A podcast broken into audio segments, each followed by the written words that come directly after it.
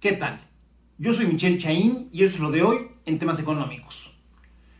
Como se preveía, como tenía que ser, quizá demasiado pronto para lo que el país necesitaba, pero la política y el tema de la campaña electoral parece que ya es un manto que cubre absolutamente todas las discusiones en este país.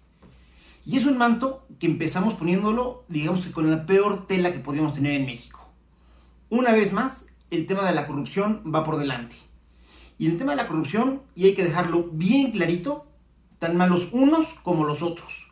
Porque al final, quien termina perdiendo no son los políticos y no son los partidos políticos. La corrupción es un fenómeno inherentemente regresivo que termina por fregar a los más fregados. Clases medias, clases pudientes, políticos, al final del día todo mundo va encontrando cómo cubrirse y cómo defenderse de la corrupción y de la inflación. Pero la gente que menos tiene a ellos es a los que les pega de lleno y sobre todo, en el caso de la corrupción, dado que ellos dependen de los servicios públicos, no pueden tener acceso a algún tipo de sustituto porque no les alcanza y cada acto de corrupción lo que hace es a una familia pobre dejarle todavía menos recursos. Y por darles un dato, mientras a nosotros la corrupción, de acuerdo a la OCDE, nos cuesta entre el 5 y el 10% del PIB, a nivel mundial, de acuerdo a datos del Fondo Monetario Internacional, les cuesta el 2%. Es decir, en México estamos pagando por temas de corrupción el doble o incluso cinco veces más que el resto del mundo.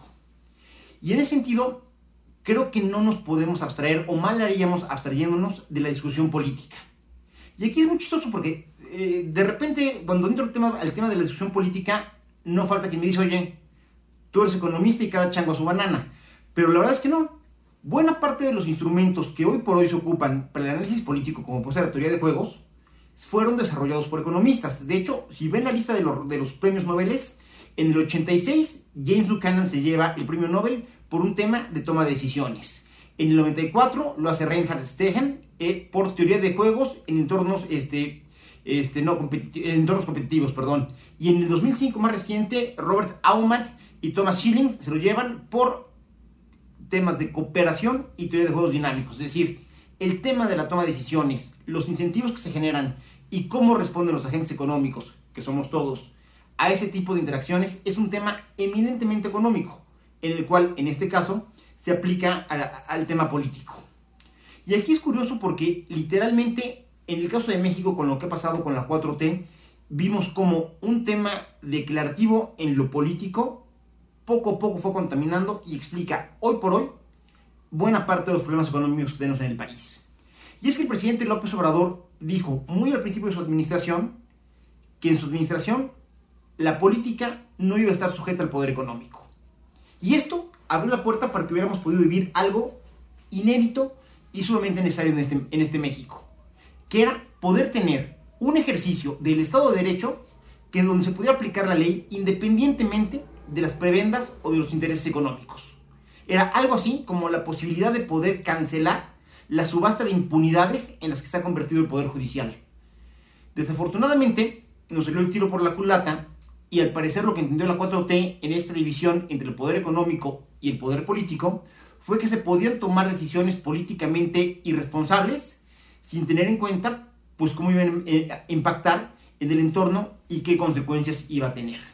Es decir, es como si le hubiéramos dado el, volante del coche a un escuincle adolescente irresponsable que se niega a sus responsabilidades y que no tiene la menor idea de las consecuencias que podían tener sus actos. Y esto, y esto curiosamente nos llevó a que en términos económicos el sexenio del presidente López Obrador acabara antes de comenzar.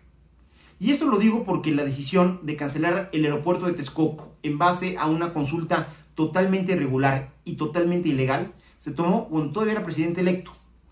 Y en ese momento fue cuando México le gritó a la comunidad internacional, este, a la comunidad, perdón, inversionistas, tanto nacional como extranjera, que aquí el Estado de Derecho valía para dos cacahuates, que aquí no importaban este, las corridas financieras o los escenarios, porque todo se podía modificar porque lo decidía algún actor político, y donde no tenían ninguna garantía de que se fueran a defender sus intereses como inversionistas.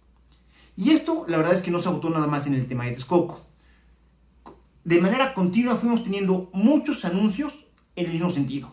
Y por darles unos cuantos ejemplos, fue el caso de las negociaciones a los contratos ya establecidos, esas renegociaciones forzosas de los ductos de gas para CFE, fue el tema totalmente irregular en el que se dio la renovación de la, de la presidencia de la Comisión de Derechos Humanos, que es un tema que causa mucho interés este, para los inversionistas y para la comunidad internacional. Fue el caso de la cancelación, desde luego, de Constellation Brand, esta planta cervecera en el norte del país.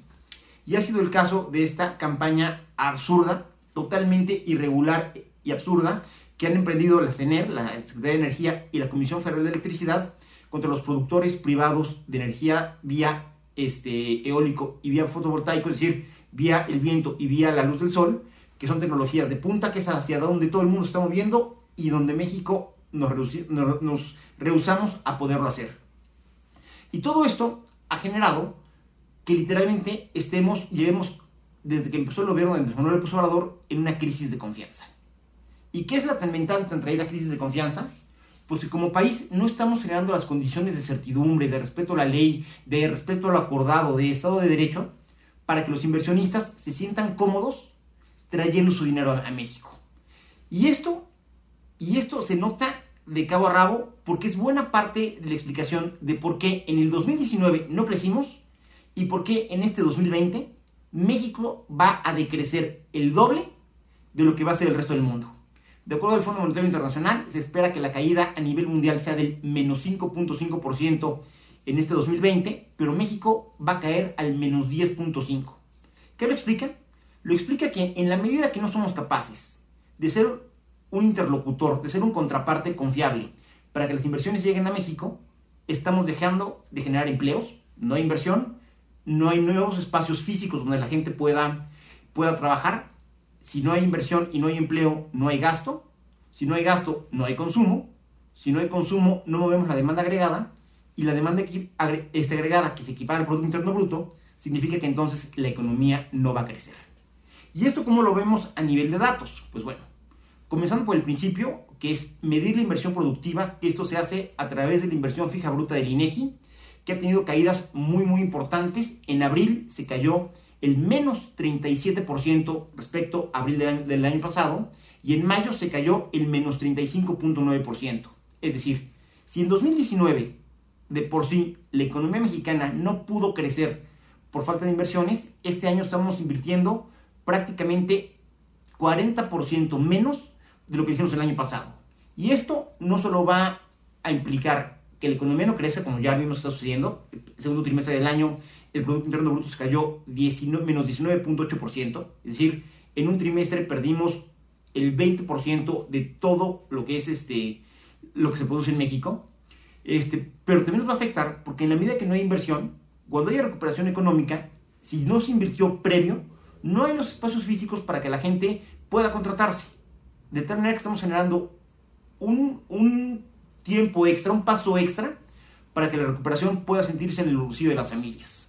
Y en ese sentido, el tema del consumo que también se cae de manera importante, junto, desde luego, con la economía que ya lo comentábamos. Y dejé el tema del consumo aparte porque, increíblemente, con todo este contexto que le estoy diciendo, con escándalos de corrupción brotándoles a tirios y a romanos, el presidente López Obrador, de manera, me parece incluso retadora, sale el domingo con un video en el cual dice que la economía está todo dar, que no nos preocupemos, que hay una este, recuperación que ya se nota porque se empiezan a recuperar los empleos del IMSS, lo cual pues, era normal, no se podían caer permanentemente, pero nunca nadie ha pretendido buscar señales de recuperación o de aceleración únicamente en una parte de los empleos formales, que es lo que nos dice eh, el, dato del IMSS.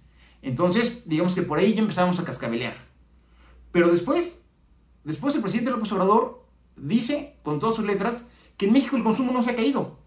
Cuando la realidad es que el consumo en abril se cayó el 22.3% y en mayo se cayó el 23.5% respecto al mismo mes, pero del año pasado. Es decir, México está consumiendo una quinta parte menos de lo que lo hacía.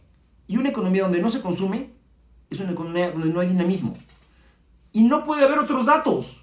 O sea, lo que dice el presidente, en el mejor de los casos, este, es una confusión y él supone que la gente que es, muy, muy pobre y que está en autoconsumo sigue autoconsumiendo, lo cual no es novedad y no es buena noticia para nadie, o simple y sencillamente se está negando a ver datos que son contundentes y que son con los que todos los actores económicos toman decisiones. Pero lo que más me preocupa es que haya dicho nuevamente que México tiene la gran ventaja de que no se ha endeudado. Cuando en la página del Banco Mundial, esta administración, de 2019 a 2020, ha contratado cinco créditos con el Banco Mundial.